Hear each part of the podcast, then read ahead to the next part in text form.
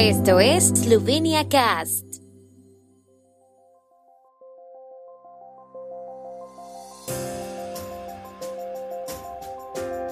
Noticias. Expertos sanitarios a favor de la supresión de medidas PCT en bancos, dependencias administrativas y comercios. Partido de Pensionados y LIDE acuden a las urnas con lista conjunta de candidatos. Partido Nasha de Gela recoge firmas para lista de candidatos. Organizaciones culturales eslovenas reclaman la apertura de los espacios culturales. En una consulta sobre la situación epidemiológica celebrada en el día de ayer, los profesionales de la salud eslovenos han esbozado una línea de actuación para una relajación gradual de las medidas epidemiológicas, proponiendo la supresión de la condición de PCT, recuperados vacunados testeados, en bancos, oficinas de correos, unidades administrativas y comercios, a reserva de una decisión del gobierno. Mario Fafangel, epidemiólogo del Instituto de Salud Pública de Eslovenia, consideró que las cuarentenas impuestas a las personas en contacto con personas con riesgo de infección por coronavirus ya no son una medida adecuada a la luz del cuadro epidemiológico y propuso su supresión. Las propuestas de los epidemiólogos también incluyen el cese de la búsqueda epidemiológica y la notificación de los contactos de riesgo de las personas infectadas por el coronavirus. Por lo tanto, la responsabilidad de notificar a los contactos recae ahora en el individuo infectado. Sin embargo, los expertos sugieren que las personas que hayan tenido un contacto de riesgo con otras personas del mismo hogar se hagan la prueba durante siete días a partir de la fecha del contacto. Los órganos del DESUS, Partido de Pensionados de Eslovenia, adoptaron ayer la decisión de formar una lista de candidatos conjunta con el partido LIDE de Igor Zorčić según ha anunciado el líder de DESUS, Liubo Jasnich, tras la reunión de los órganos. La intención de formar una lista de candidatos conjunta también ha sido confirmada ayer por Sorchich.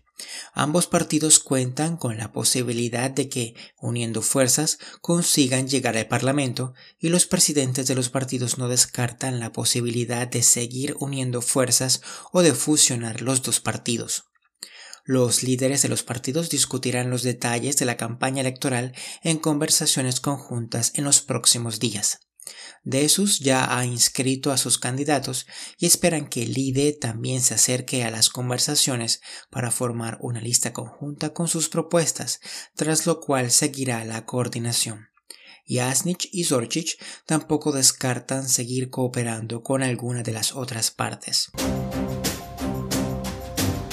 partido Nasha de Gela ha recogido más de 1.500 firmas de votantes para entrar oficialmente en la carrera electoral, según declaró ayer en rueda de prensa la presidenta del partido Alexandra Pivets.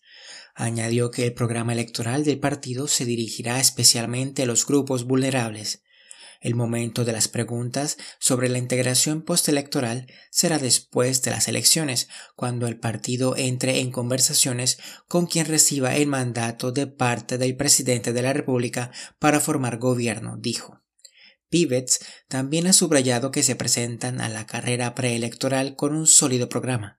Destacó el respeto a la diferencia como uno de los valores más importantes del partido y como objetivos clave señaló la búsqueda de soluciones de compromiso y puntos de vista sobre cuestiones de fondo, así como una salida efectiva a la crisis COVID en todos los ámbitos. Las asociaciones y organizaciones culturales de Eslovenia han enviado una carta a varios servicios profesionales competentes y a los responsables políticos de Eslovenia en la que solicitan la apertura de los recintos culturales a su máxima capacidad.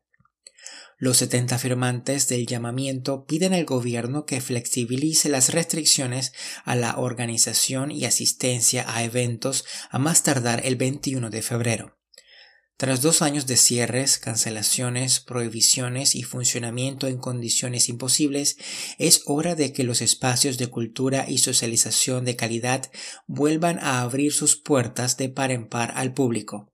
afirman en la carta dirigida, entre otros, al presidente de la República, al gobierno, a la Asamblea Nacional y a los partidos políticos. Solicitan al gobierno que flexibilice las restricciones en la primera fase y en las siguientes, que no deberían ir muy por detrás de la primera, que suprima el control de la situación del COVID-19 y que el uso de la mascarilla sea recomendable y no obligatorio. El tiempo en Eslovenia.